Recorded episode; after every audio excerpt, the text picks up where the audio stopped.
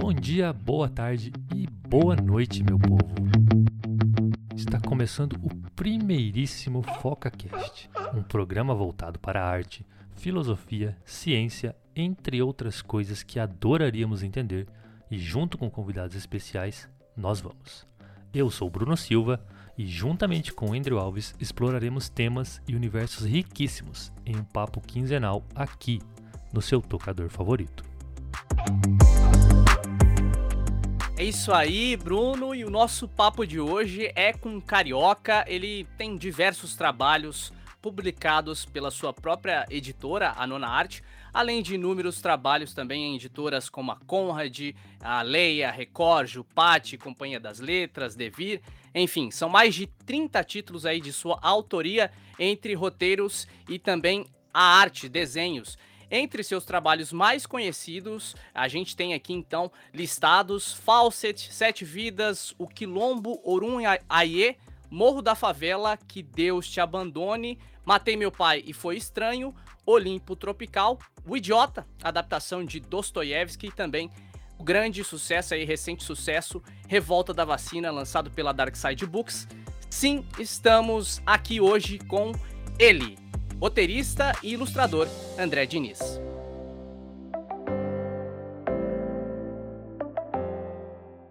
Puxa vida, antes de tudo, muitíssimo obrigado aí pelo convite. E, pois é, né? Estamos aí nessa batalha dos quadrinhos. que por mais que publica um, publica dois, publica dez, mas tem um aspecto sempre ali de. É, não vamos dizer começar do zero, que aí também é, ingratidão, né? Mas a gente está sempre batalhando ali, cada projeto novo é, é uma luta, é uma batalha. Né? André, a gente vai começar de um jeito bem clichê aqui, por estar tá sendo esse primeiro episódio, episódio de estreia aqui do FocaCast. Então, a gente vai começar é, pedindo para você contar um pouco aí sobre é, como você começou, né, é, nessa vida de roteirista, de ilustrador. Então, é, destrincha um pouco aí pra gente é, nessa questão de roteirista e ilustrador. É, bom, eu vou começar respondendo também com aquela coisa bem clichê de que eu, li, eu fazia meus quadrinhos desde criança, desde criancinha, já nasci né, com esse vírus tal. E, mas eu fui né, seguindo, seguindo em frente com isso. E aí, em 94, eu já estava é, com os meus 18 anos que eu comecei a fazer um fanzine. Eu, eu era tão desconectado né, do, do meio, das, das, pessoas, que eu nem sabia que aquilo que eu estava fazendo era um fanzine. Fanzine, uma publicação não profissional e não oficial, produzida por entusiastas de uma cultura particular para o prazer de outros que compartilham o mesmo interesse, podendo ser dedicada a uma determinada franquia, trazendo informações ou fanfics. Eu fiz uma história ali, né, tirei fotocópia, coloquei para distribuir nos poucos pontos ali de, de quadrinho que eu conhecia. A partir daí comecei a ter meus primeiros leitores, né, a, a e a, e a conhecer os colegas do meio, né, e aprendendo né, como que a dinâmica né, de tudo, pelo menos a dinâmica daquela época, né, porque mudou muito de lá para cá. E aí eu, eu, nessa época, eu escrevia, desenhava as histórias, e aos poucos eu fui percebendo, sim, que eu tinha mais a dizer com os meus roteiros do que com os meus desenhos, entendeu? Eu sabia contar uma história com, com desenhos, mas acho que o meu roteiro estava estava bem mais maduro do que os desenhos. Ainda tinha muito ali que buscar nos desenhos. E aí, por um, um longo período, eu, eu, talvez ao longo uns 10 anos, assim, eu praticamente só escrevi histórias para passar para outros parceiros, né? outros parceiros desenhistas. E é maravilhoso, isso continuo fazendo até hoje, mas chegou um ponto ali que eu senti assim né, vontade de me buscar ali, de, de, me achar no desenho. E aí foi interessante assim que eu fiz uma coisa bem quase que metódica, né, por mais que eu não seja uma pessoa assim, é, mas eu, eu parei tudo ali que eu achava que sabia é, sobre fazer quadrinhos e é, sobre desenhar uma página de quadrinhos, né? E fui para o zero e parei para pensar. É, é, a minha mão, fui, fui me, me analisando, né? Vendo que a minha mão é pesada. Meu olhar é bruto, no sentido de que eu não sei fazer um, um, um retrato assim de alguém com nuances, com sutilezas tal. É, minha mão é pesada, eu sei ver é, círculo, quadrado, triângulo. Né? E, e dentro disso eu fui, ao mesmo tempo eu me dei conta de que há, há duas formas de arte que, que eu apaixonado, que sempre ganhava ali a minha vista, mas eu não tinha puxado ainda para os quadrinhos. E, tá, justamente isso, que é arte africana e a xilogravura, né? no Brasil, muito usado para o cordel. E aí me abriu um mundo, porque né, aí a mão pesada passou a ser um trunfo, né, não uma, um problema. E com a, com a arte africana também, ela tem essa questão da, da estilização, né, como a, a, a xilogravura também, não necessariamente uma estilização cômica. Né? Então foi muito inspirador para mim. A partir daí eu fui buscando meu caminho, fui aí a prática, né, foi me levando. E nesse papo de, de roteiro ainda, que você tem obras basicamente voltadas para períodos históricos específicos, lugares reais. Como que é essa, essa pesquisa para trazer para a gente a, realidade com essa certa brasilidade que você consegue? Tem uma, uma diferenciação de pesquisa e desenvolvimento de roteiro? É, eu gosto de fazer, de pegar temas ali que eu possa pegar o melhor do mundo real e o melhor, e também mergulhar na, na, na criação, né? Colocar a ficção junto. Então eu não me não me empolga, vamos dizer, fazer a biografia de uma figura histórica. O personagem é esse, a história dele é esse, tá, é essa, e eu vou seguir aquilo ali, claro, contar do meu modo, mas já não me empolga tanto. Então, é, o caso da, da revolta da vacina é um exemplo, né? É uma situação, né, que um contexto todo ali que inclui a época, no, no, a época específica ali que o Rio de Janeiro estava passando. É, para quem não está ligado, o Rio em 1904 era capital federal, né? E ele passava por uma política de, de modernização, né? Eles chamavam de modernização, mas era uma, uma política bem higienista que visava expulsar a população mais pobre do centro da cidade. É, o, é, esse processo de higienização comandado pelo presidente Rodrigues Alves e o prefeito Pereira Passos, ele demoliu os cortiços, as casas antigas da cidade, forçou a população mais pobre a ocupar os morros e se mudar para os bairros periféricos, né? Dentro desse contexto, o Rio ainda enfrentava epidemias de peste bubônica, febre amarela e varíola. Dentro desse, de toda essa treta, o, uh, o drama ainda aumentou quando o Oswaldo Cruz, aquele cara mesmo lá, que dá o nome ao Fiocruz, conseguiu impor uma campanha de vacinação obrigatória contra a varíola, que apesar de necessária, a campanha não, não era entendida nem bem vista por boa parte da população. E, e daí, né, eclodiu a, a, a revolta. Mas você vê, isso aí é uma história basicamente de anônimos. Né? Tudo bem, tínhamos o Oswaldo Cruz, tínhamos o presidente, o Rodrigues Alves, tal mas a história mesmo ali foi vivida por anônimos. E aí é maravilhoso, porque aí eu criei meu personagem em cima, né, criei a história dele, como que ele foi parar nesse momento, né, a visão dele daquilo tudo, a forma como ele reage. Né? Então, isso, isso é um caminho que eu gosto muito. E aí a pesquisa e a história vão se misturando, né? porque, ah, claro, né, para começar a fazer a história, né, passada num, num local, numa época, num contexto, eu tenho que ler bastante a respeito. Né?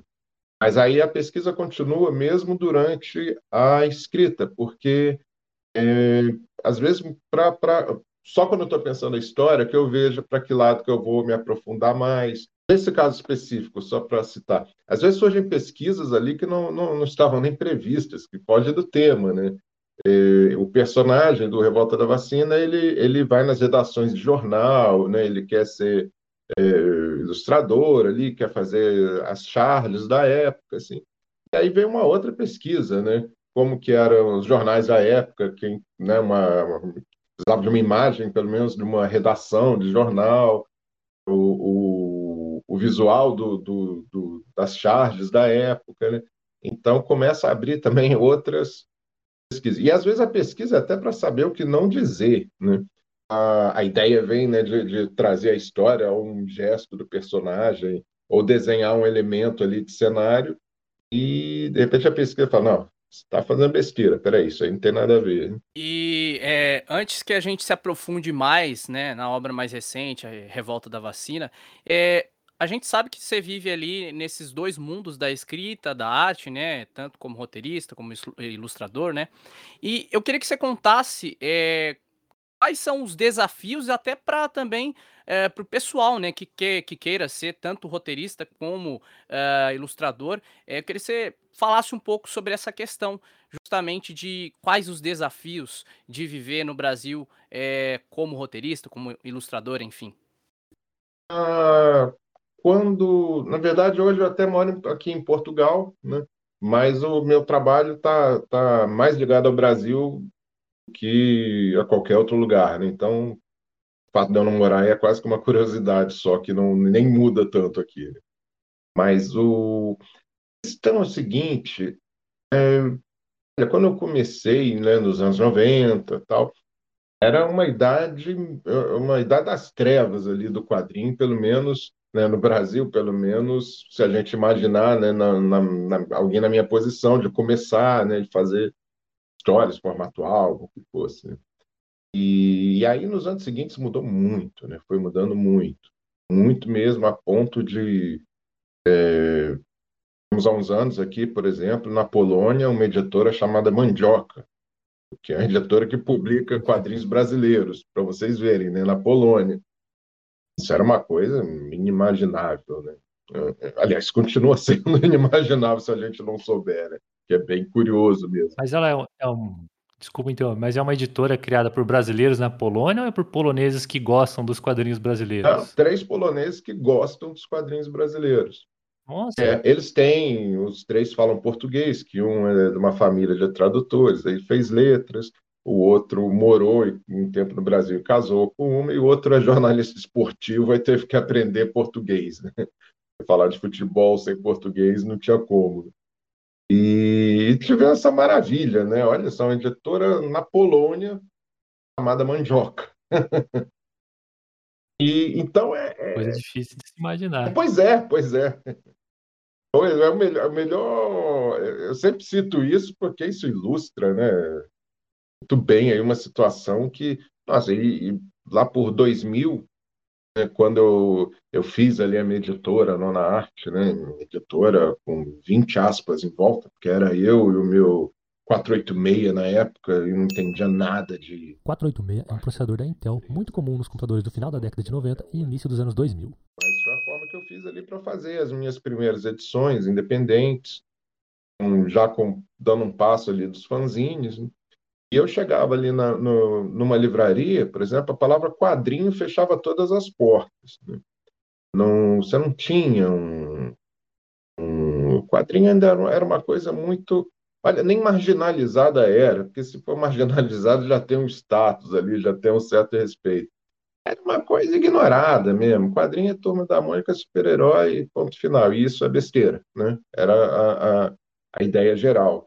Tem uma, uma coisa que, que eu comecei a perceber, que eu acho que talvez você possa considerar melhor, que o, os mangás da, do, do continente asiático ali, eles começaram a, a chegar mais para cá com histórias mais diferenciadas. Tipo, você tem história sobre pesca, tem história sobre praticamente tudo. Você acha que isso que obrigou os quadrinistas a começar a sair do super-herói e abranger outras histórias, tipo, não, não que eles não fizessem, né, mas começou a aparecer mais.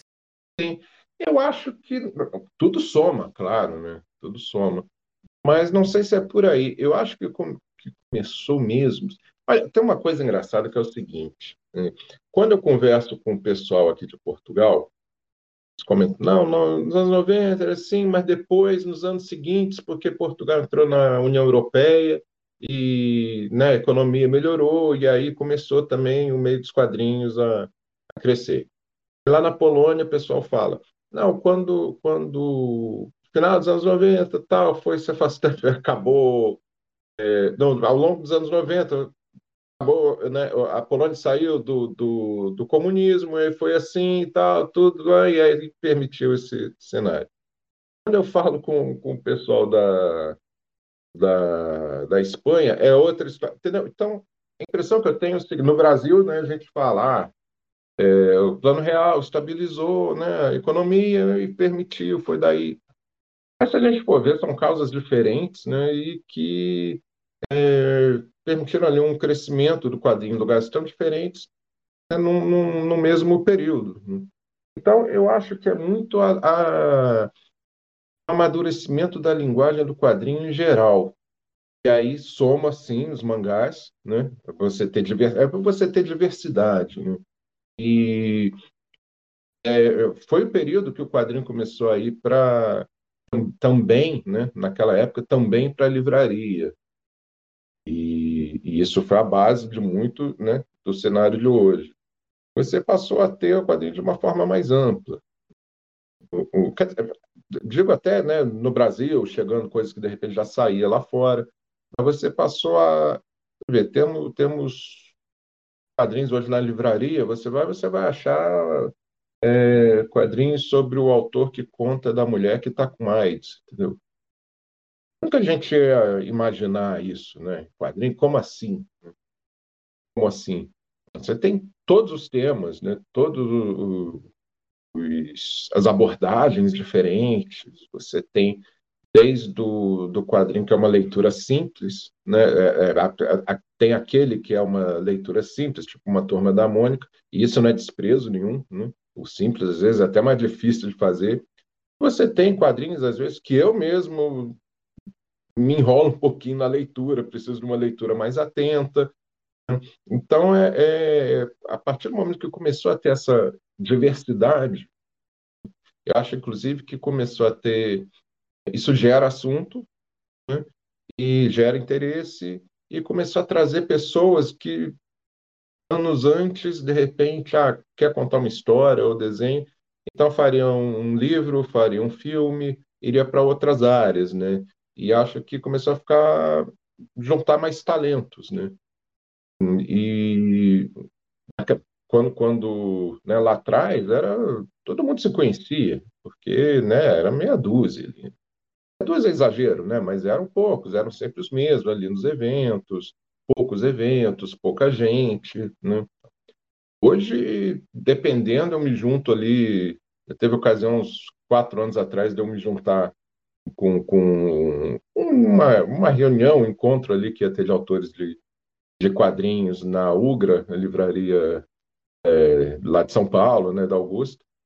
E tinha umas 20 pessoas ali, eu conhecia um. Isso nunca tinha me acontecido antes. Né? Nunca tinha me acontecido antes. E é maravilhoso, né? É maravilhoso, porque mostra, né? Você vai numa Comic Con, na, na CCXP, a, a Artisala, 500 autores, sendo que houve uma seleção ali, teve gente boa que não conseguiu vaga. Né? Isso, é, isso é maravilhoso. Ah, o Andrew, a última vez que a gente foi lá, ele passou até mal. Nossa. Nem Saiu fala. totalmente endividado. Nem fala, nem fala. Tá pagando até hoje. Não, é um, é um bom problema, né? A gente vende, autografa Ótimo pra caramba problema. lá e sai morto. Sim. Ó, deixa eu te perguntar uma coisinha que a gente estava falando aqui agora. O Bruno mencionando né, os mangás.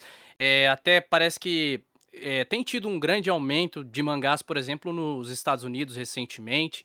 É, o pessoal tá descobrindo lá, parece que a arte do, é, do, do, pessoal da, do, do Oriente, né?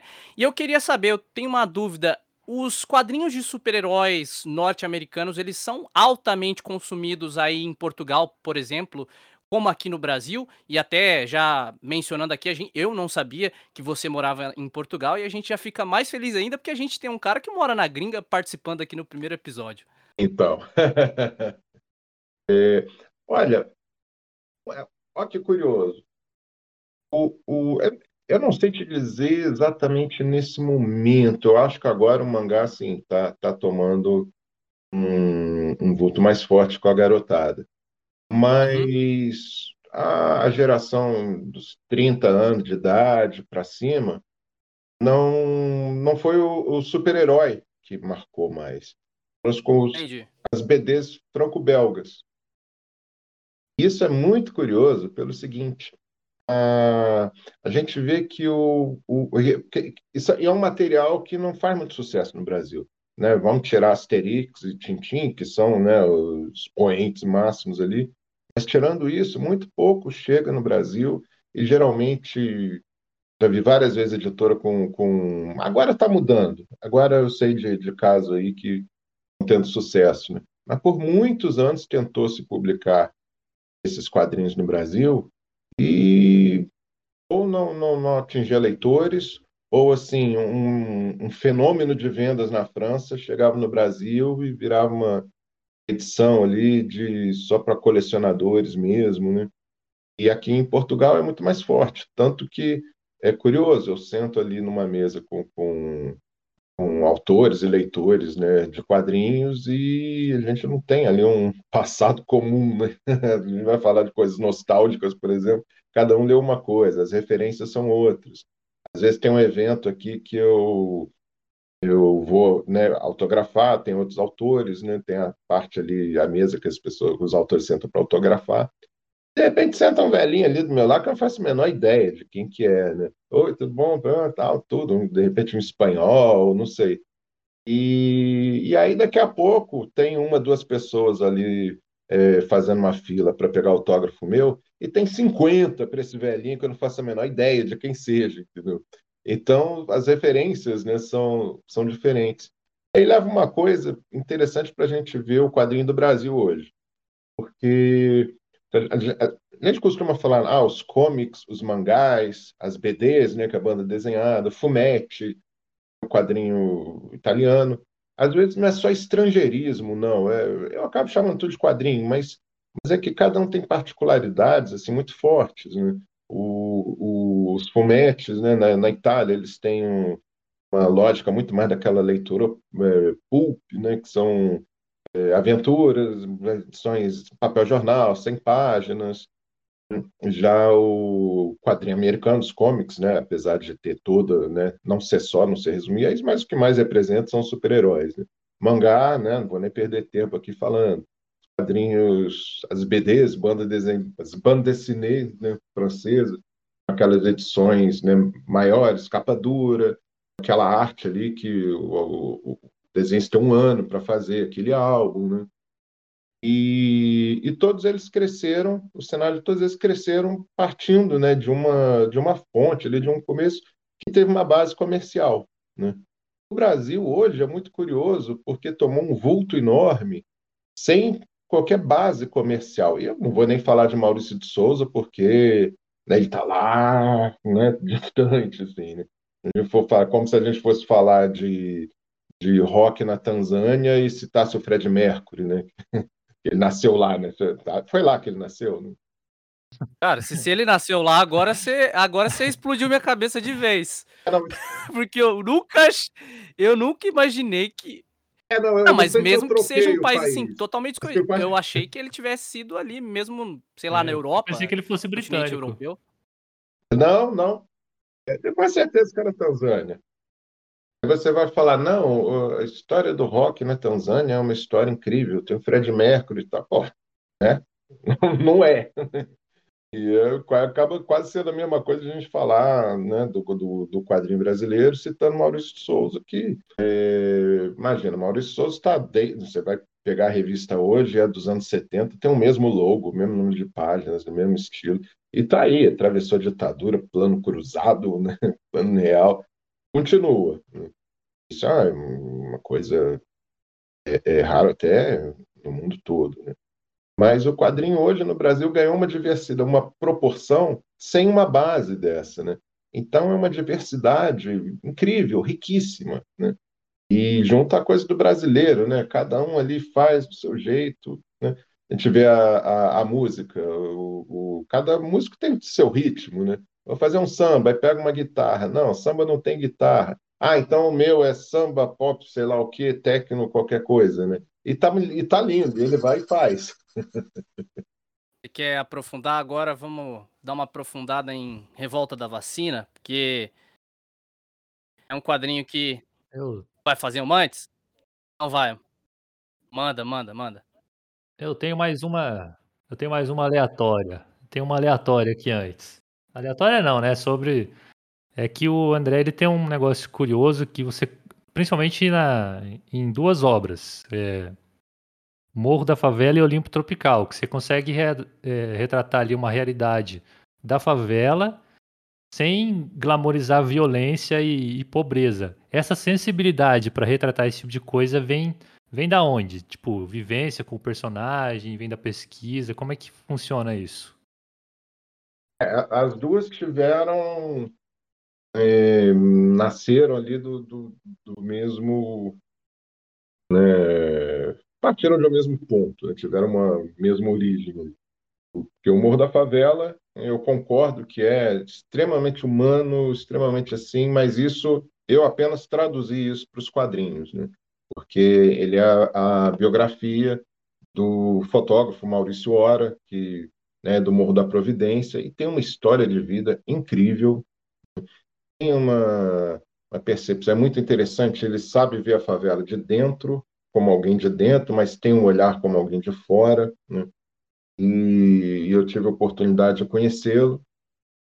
Fiz, liguei, quer dizer, soube dele, peguei o telefone, liguei e fiz essa proposta inusitada, né? Oi, tudo bem? Vamos contar a sua vida em quadrinhos, né?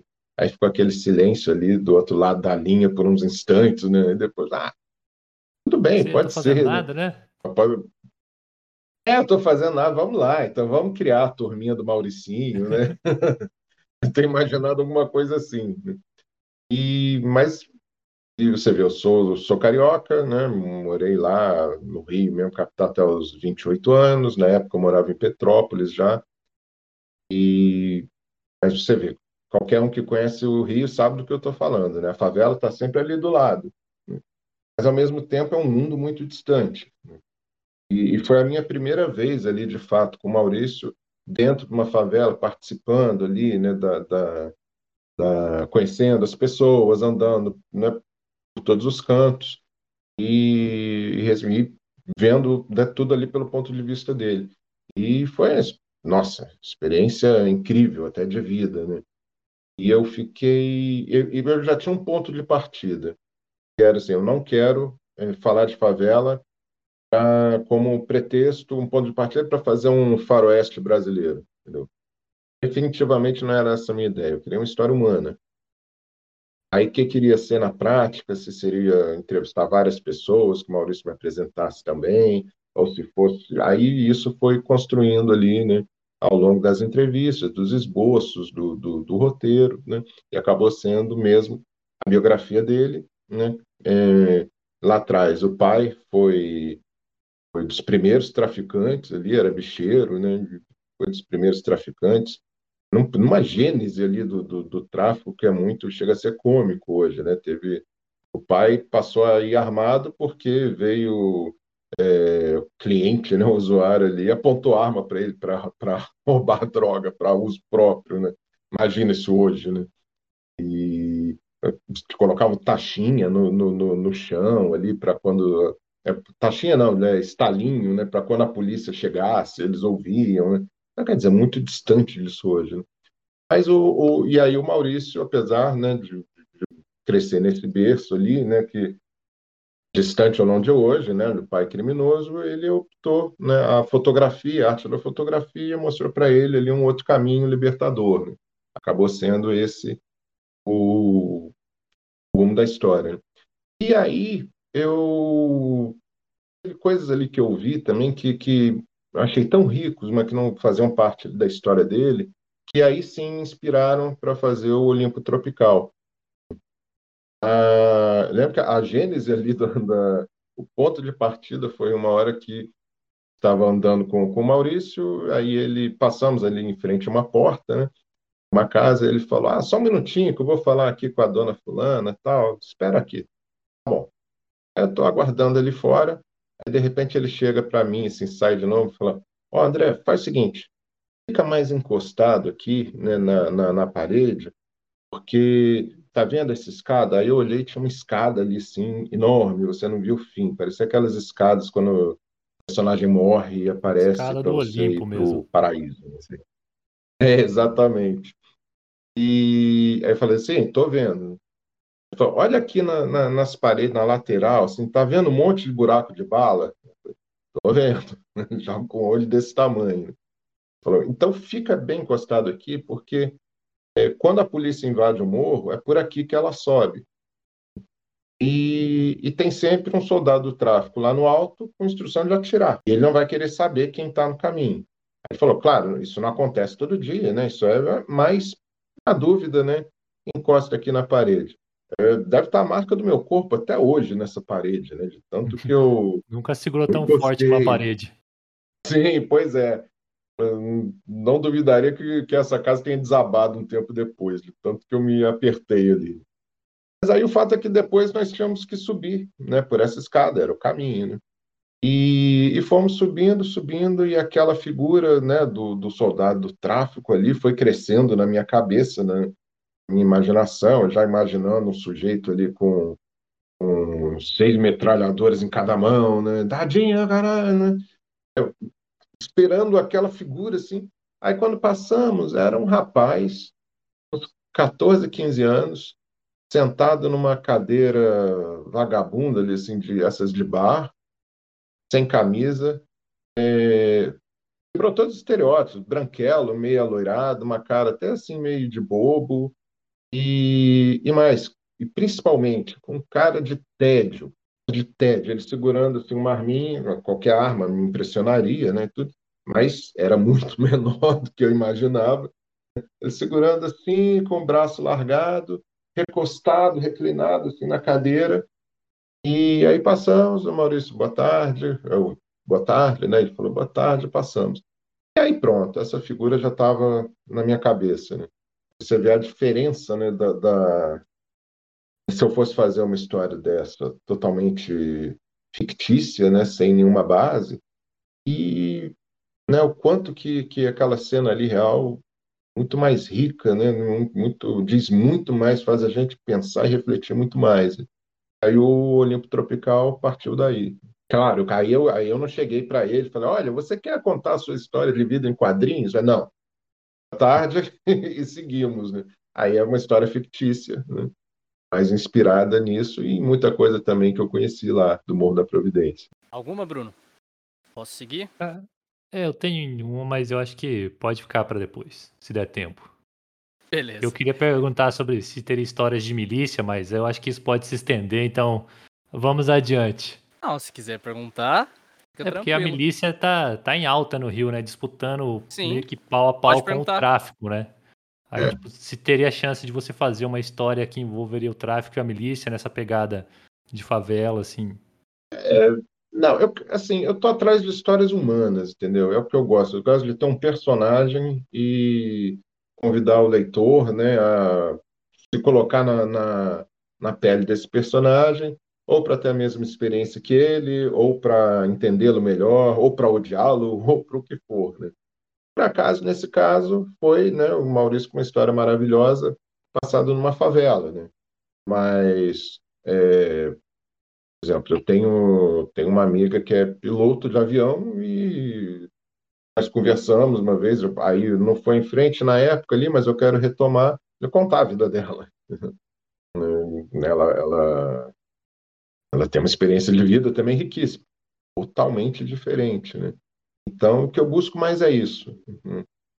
Então tá. É, agora vamos lá de novo, falar agora mais especificamente de Revolta da Vacina, né? A gente tem um personagem ali que é o protagonista, o Zelito, né? É, ele é um personagem muito é, negacionista, né? Ele tem um perfil é, negacionista que desconfia das autoridades de saúde perante ao momento em que se passa o quadrinho, né? Se passa ali no início do, do século XX, né? É, então, é, eu queria saber se, assim, é, a gente tem um, um, é, um, personagem que retrata muito bem outras pessoas da realidade, da nossa realidade, dos dias atuais. Eu queria saber, assim, na sua opinião, se você acredita que esse perfil de pessoa que, é, sei lá, ele vai sempre existir, ou você acredita que no futuro, sei lá, com muita esperança, a gente vai ter uh, um pessoal com mais é, aceitação, colaboração é, e também valorização com, uh, para com a ciência? Se a gente hoje discute terra plana, terra redonda, ou vacina funciona ou não, é difícil ser otimista, né? Eu já, jamais imaginaria isso, né? Então nem tento imaginar como vai ser mais à frente. Mas, mas o curioso é o seguinte, e ainda mais com toda essa informação hoje, né? Mas o mais curioso é o seguinte, quando essa essa história, né, esse quadrinho da revolta da vacina, eu fiz, eu, escrevi e desenhei uma primeira versão em dois, que foi lançada em 2012. Então, quer dizer, naquele momento eu estava a falar de passado, história passada em 1904, uhum. um passado político, um passado de ignorância sobre a, a ciência, né? E pronto. Acabou. Passado, história. E, de repente, surge esse, conceito, esse contexto que tudo ali, voltava, de repente, está falando do presente. Ah, caos político. Ah, cara, quem fala de eu não sou coveiro, tá vendo? O negacionismo.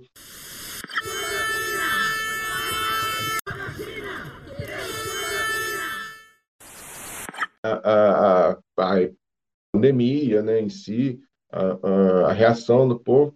E, de repente, isso virou sabe, é assustador isso. A gente sabe essa história né, de que ah, a história se repete, tal, tudo em ciclos. Você vê isso acontecendo na prática, meu Deus do céu, né? É, é um choque, né? E mas a gente, mas assim, para defender, para se a gente comparar com, com o pessoal de 1904, né? É, tem muitos atenuantes né, que a gente pode fazer a eles, e não me refiro só à, à questão de informação, né, que é, é que isso é óbvio, né? mas o, naquele momento, é, até citei antes, o povo já tinha passado por um período traumático ali de é, é, desalojamentos arbitrários, né, por causa da reforma ali no Rio, isso tudo um período de dois anos depois do, do, mosquito da dengue, que as autoridades invadiam as casas para ver é, né, possíveis focos do mosquito.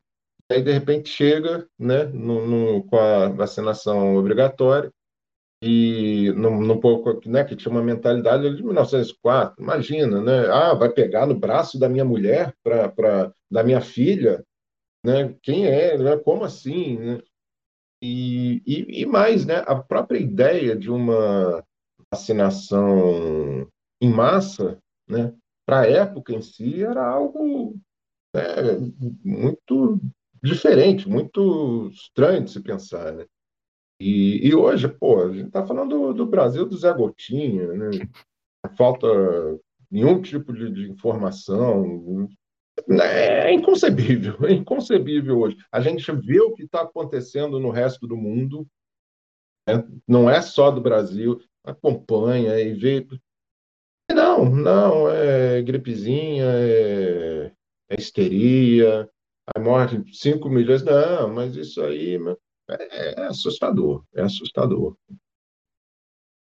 É, eu sou um dos que eu sou um dos que cresceu com o Zé Gotinha, né? Pra mim, vacina sempre foi show de bola. Então. E a revolta da vacina sempre foi o meu momento histórico favorito, entre aspas, né? Tipo, sempre foi um dos que mais me interessou. Ah, que bacana. E eu, depois que rolou esse negócio, né? Tipo, eu, que eu li a, a sua HQ e eu identifiquei o Zelito em colegas, colegas de faculdade, colegas de qualquer outro lugar que a gente convive com o mesmo discurso dele. É, foi um negócio impactante de como a sua obra do, do, passado começou a dialogar com o, o, meu presente, com o nosso presente como um todo, né? Quando você escreveu o roteiro a primeira vez, no primeiro lançamento, você imaginou que algum dia ele se tornaria tão presente assim? Nunca. Nunca. Ah, nunca. Para mim, ele tão presente como para o mar com uma caravela e descobrir um continente, entendeu? É, não imagino, não tinha. Não tinha menor, mas jamais passaria isso pela minha cabeça. É, ninguém imaginava. E o personagem, né, quando, quando eu criei. Essa edição agora é até uma nova versão, né? Assim, eu, eu mudei os desenhos, eu escrevi algumas coisas, né? Dei uma aprimorada. A edição anterior também pouca gente viu, né? Até o título era outro. Mas quando, quando né, eu criei o personagem, eu não pensei necessariamente em alguém ignorante. Era alguém no contexto da época, um rapaz no contexto da época. Né? E era assim, e também tinha lá as fake news, né? É, boca a boca, ou, ou tinha, já teve uso político dessa desinformação, inclusive teve uma tentativa de golpe ali durante esses dias do, do da revolta, né? Então, o Brasil é o país dos golpes. Ah, deu oportunidade, pronto. Bobeou, leva golpe. Né?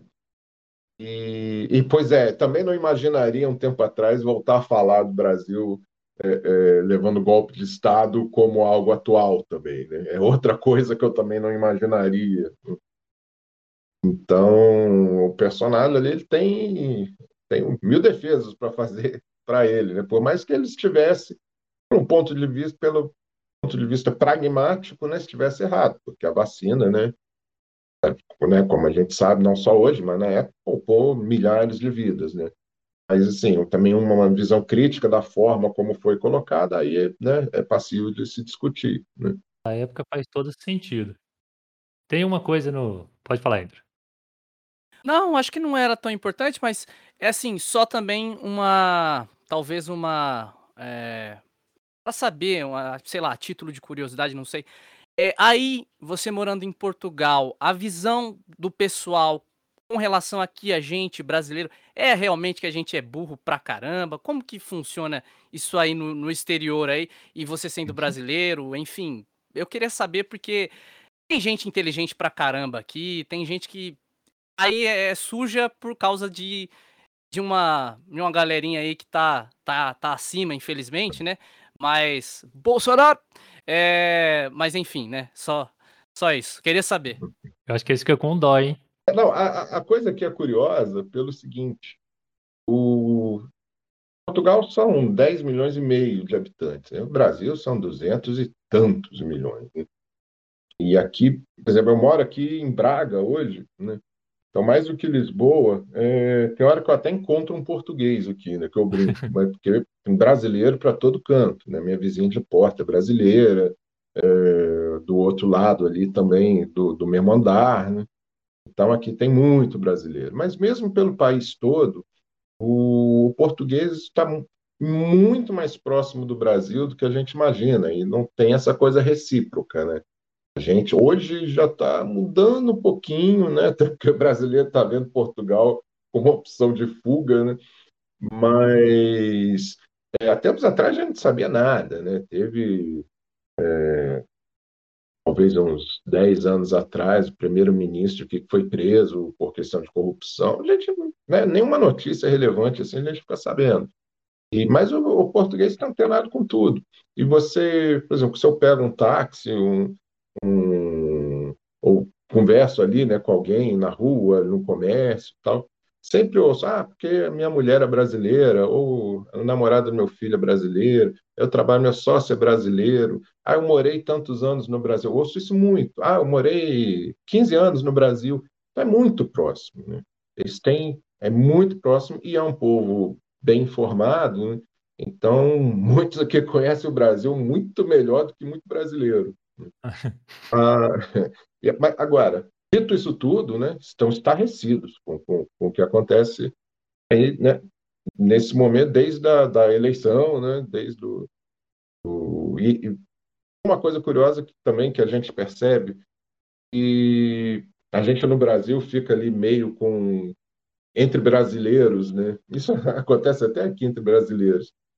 Você não quer azedar a conversa, né? Você nem toca no assunto, não, não quer saber né, se a pessoa é, né, votou, quem não votou, defende, não defende. Tem a diferença também de quem votou e quem defende ainda hoje, né? Hum, enfim, eu não entro nesse assunto. E, mas o, o, chega o português ali com a gente, ele já fala partindo do princípio de que né, eu, minha mulher, não, não definitivamente não apoiamos né, é, o que está sendo, o que está acontecendo lá agora. Eu acho que não sei, ver duas pessoas normais, simpáticas, o cara pronto, já pressupõe que, né? Claro, não é tão assim, né? A gente sabe que não, mas é uma coisa tão bárbara o que isso acontece hoje, né? O, é, e duas pessoas normais, pronto, já, já pressupõe né, que não estão apoiando né, essa, esse genocídio, essa loucura toda que está acontecendo aí. Eu já desenvolvi um preconceito. O cara me fechou no trânsito, eu já penso que é bolsominion. Qualquer coisa de, que eu vejo de errado, já, já começo a pressupor. Que é até uma coisa errada da minha parte, mas já vem direto na minha cabeça, bom, é automático. Bom. Nossa, cara, para desconstruir isso vai levar Não, muito. vai demorar. Vai de umas né, quatro vai... décadas aí pra gente recuperar 100%. Oh. é, o que eu queria falar antes, voltando no, no Zelito da Revolta da Vacina. O Zelito, ele é um ilustrador ruim. Né? A, a história é. já define ele como um ilustrador ruim. Foi difícil tipo, fazer desenhos ruins para o Zelito? Você se inspirou em, em desenhos da época que, que eram ruins? Como é que foi isso? Então, isso foi uma delícia, justamente por isso. Eu fui pesquisar né, os desenhos da época, eu tinha que reproduzir ele fazendo ali um desenho ruim. Né? Até porque, assim, ele é um jovem, ele está começando agora, né? Nem é, né? ele é, na história, ele é ruim, né? Mas não quer dizer que fosse ser sempre, né? Ele é, tá começando, ele, é Dosto, Dosto, ele é tipo um personagem de Dostoiévski, né? Ele é, tem o ego, então um super ego. Acho que ele é muito bom. Mas ao mesmo, exatamente, mas ao mesmo tempo, né, com toda aquela fraqueza também e que que fica evidente que ele também não nega, é bem por aí mesmo. Ele chega achando que, né, vai chegar na capital, no Rio de Janeiro, né, capital da época, e vão é, abrir todas as tapete vermelho, né. André, como que tá seu tempo aí, pra gente saber também? Tem quanto tempo ainda aí? Para mais uns 10 minutinhos. 10 minutos? Tá. tá. Bom, ó, o papo tá tão bom que eu nem. Se você não perguntasse. Pô, que sensacional, que sensacional. Ó, é, então vamos lá. Eu vou fazer mais uma pergunta aqui. Eu ia deixar ela por último, por último, mas depois eu deixo a, a fina, fina para finalizar, eu deixo com o Bruno. É, eu gostaria de saber, para descontrair agora, e eu não sei nem se vai, você vai me responder, é, é meio que, sei lá, não vou dizer que é um quadro, mas é tipo o salve e não salve. Eu queria que você listasse aqui para mim três quadrinhos que, assim, você tem na sua mais autoestima e você salvaria. E três quadrinhos que você, sei lá, não salvaria de jeito nenhum caso, sei lá, o mundo acabasse, invasão alienígena, sei lá, reeleição do Bolsonaro, que é o pior cenário. Enfim, três quadrinhos que você salva e três quadrinhos que você não salva. Mas eu sou péssimo nisso, porque é, eu sei, é difícil. É, é não, difícil. E é o aquele... pior, acho que o pior é o que você tem que salvar, porque tem tanto quadrinho bom que é muito difícil. Eu, eu, é muito, eu, eu, eu não sei se eu conseguiria. vou falar um e vou lembrar, porra, mas como assim? Eu não falei o outro, né? Claro, tal. É, não, ó, se você quiser trás, falar um... Ah. Os que eu vou pra deixar para trás, eu, eu já sei de cara. Alguns quadrinhos antigos meus eu queria que desaparecesse. Eu olho hoje, eu acho certo. muito ruim, entendeu? Então, os três seriam quadrinhos meus ali, mais alguns mais antigos ali que eu não, não consigo encarar direito hoje. Olha, meu Deus do céu, como é que eu fui fazer isso? Essa parte é mais fácil. Beleza. Agora dos, olha, é, assim, né, de, de, de sopetão, quadrinho que eu acho maravilhoso, ali, uma aula de desenho, de roteiro, de tudo, é o Torpedo. Torpedo. Até foi publicado agora. Argentino? É, é espanhol. Espanhol, do, espanhol. Foi publicado agora, inclusive, pela, pela editora Figura. Figura, é. isso. É. Dois volumes, né? Ou... Não lembro volumes, agora. Foram é, dois... É. Acho que foram dois volumes, né? É. E ali, para mim, assim, um humor extremamente agressivo, né? Forte, mas é tem um humor no meio daquela aqueles absurdos, toda aquela violência e o desenho Bernet simplesmente maravilhoso. Os roteiros são essas histórias de sete páginas ali, que dez páginas, que marcam muito mais do que boa parte dos filmes que você viu. Né? Eu acho ali uma aula de tudo, de síntese, de, de diálogos, de tudo. Né? Esse é um que eu acho maravilhoso. Uh, indo para o outro extremo, que eu sempre foi muito da base ali, né, do que eu do que eu minha paixão pelos quadrinhos, né? E continuo hoje achando assim, não mudou nada essa minha visão. São aquelas histórias do tio Patinhas, do Karl Barks, né? Aquelas caras mais né, ali que criou mesmo né, a figura do, do tio Patinhas, aqueles personagens, né, é, que são mais os quadrinhos, né, as metralhas, maga patológica tal. Então, de uma criatividade, assim, nossa, é, é, de uma história que começava ali com uma moeda que seria rara, aí eles perdem a moeda, aí ele resolve, tipo, ele resolve fazer uma, uma moeda rara, aí convoca todo mundo para dar as moedas de 5 em troca de uma de 10, e aí ele fica com aquela, mas aí perde, cai no meio do, do, do oceano, e aí eles vão buscar, e aí descobre Atlântida, olha que o ponto de partida, né? Quando entra Atlântida, já é o meio da história, né? E, e é nossa, uma criatividade assim maravilhosa. O terceiro, caramba, para variar bem, eu lembrei do, do, do Enfio. E ele morreu em 88, eu era criança ainda, então eu não acompanhei ali assim. É, aí Laerte, nossa, Laerte eu nem vou falar porque né, nem precisa. Laerte é maravilhoso, maravilhosa a, a, a produção dela, ponto final, né? Lá desde o começo até hoje, até o que está postando agora, que eu não, não vi. É única, né? né? Mas o, o...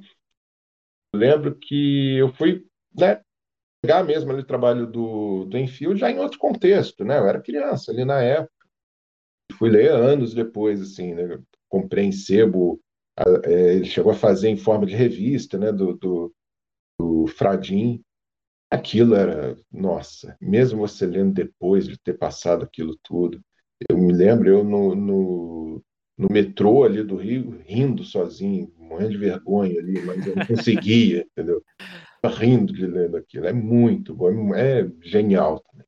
Quando, quando a gente acabar a conversa, eu vou lembrar, pô, tinha que ter falado de você tinha aquele, tinha aquele outro, e eu não falei dos caras. Mas também é para ser difícil mesmo, só três para deixar você na sinuca de bico. Pois é, quase que eu deixei passar a Laerte, olha só. Se eu não citasse, eu ia chegar, meu Deus do céu, como que eu não. Deixa eu voltar lá, deixa eu voltar. então vamos, vamos fechar. Eu tenho uma. Bom, pra gente fechar, que você é o cara do, das histórias mais humanas e tal, eventos históricos brasileiros. Tem algum específico que você quer muito fazer e que você tá decidido assim, não, eu vou pegar esse evento, vou fazer uma história sobre ele? Olha, eu tô meio num vácuo nesse momento. Não. Eu, eu tive aí um, um, período muito louco, assim, que eu produzi muito, assim, entre 2017 e 2019, eu fui contar no final, tinha mil páginas ali, com desenho, roteiro e tal.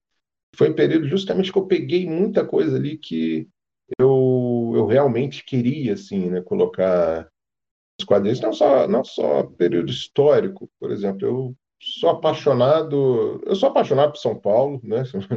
Um carioca bem fajuto, morei lá cinco anos e saí tomando tudo quanto é remédio tarja preta, mas enfim, ainda mais continuo apaixonado. E, e eu, eu, desde lá dos anos 90, as primeiras vezes que eu ia lá, eu ficava encantado com aquele centro histórico, é centro histórico, né? Centro antigo, né?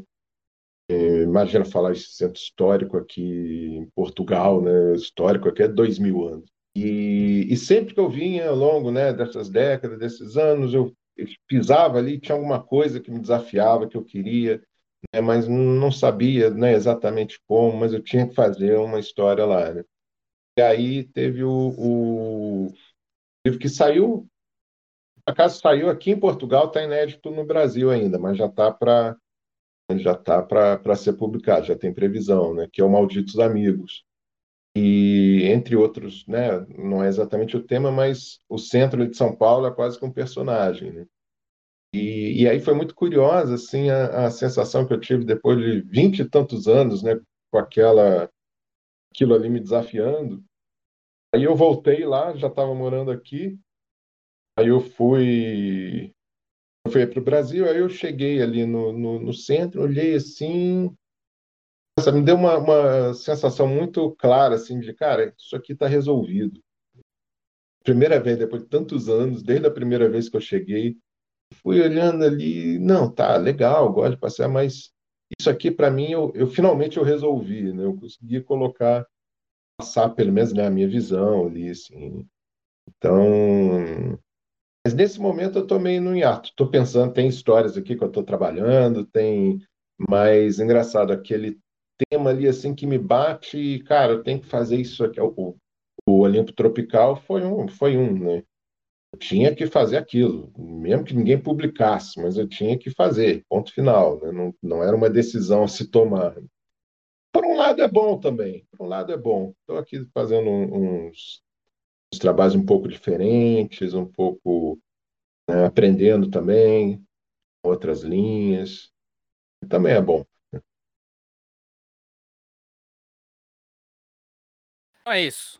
É, eu vou deixar para o Bruno finalizar, já que ele é seu, ele entrou em contato com você. A gente agradece já aqui, assim, muito obrigado. Que episódio maravilhoso. Nossa, Tenho certeza que todo mundo, todo mundo que ouvir isso aqui é, vai gostar, porque é um trabalho que, assim, a gente acredita, aposta muito.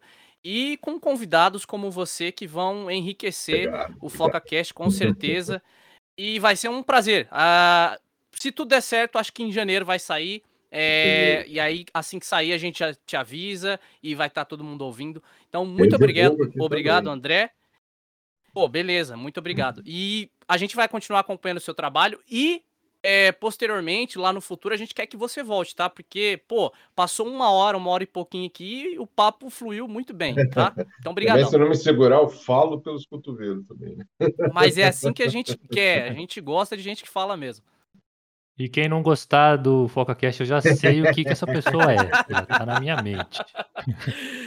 André, ó, quero, a gente quer agradecer imensamente a, a, sua participação. Cara, é uma honra ter você aqui. Mais de 20 anos aí na indústria dos quadrinhos. Você viu, você chegou na indústria nacional quando era mato, né? Chegou era mato, carpinou o lote e ajudou a erguer o prédio. Ah, tem prédio ainda não. Então, cara, é, uma, é realmente uma honra. Pode chamar de um sobradinho, é. É um sobrado chão ainda para virar prédio. Bom, mas, enfim, grande abraço para vocês, a honra foi minha também, e vamos mantendo contato. Esse foi André Diniz. Eu espero que você tenha gostado desse episódio de estreia do FocaCast. Já sabe, ele vai estar sempre no seu uh, tocador aí predileto. Então acesse também as nossas redes sociais, as redes sociais do André. Enfim, é isso, pessoal. Até a próxima. Leia quadrinhos, porque quadrinhos, quadrinhos são vida. O FocaCast é uma produção do Foca nos Nerds, apresentado por Andrew Alves e Bruno Silva. O programa é distribuído pelo Anchor. Nossa música tema foi composta por Patrick Patricius e está disponível na biblioteca de áudios do YouTube.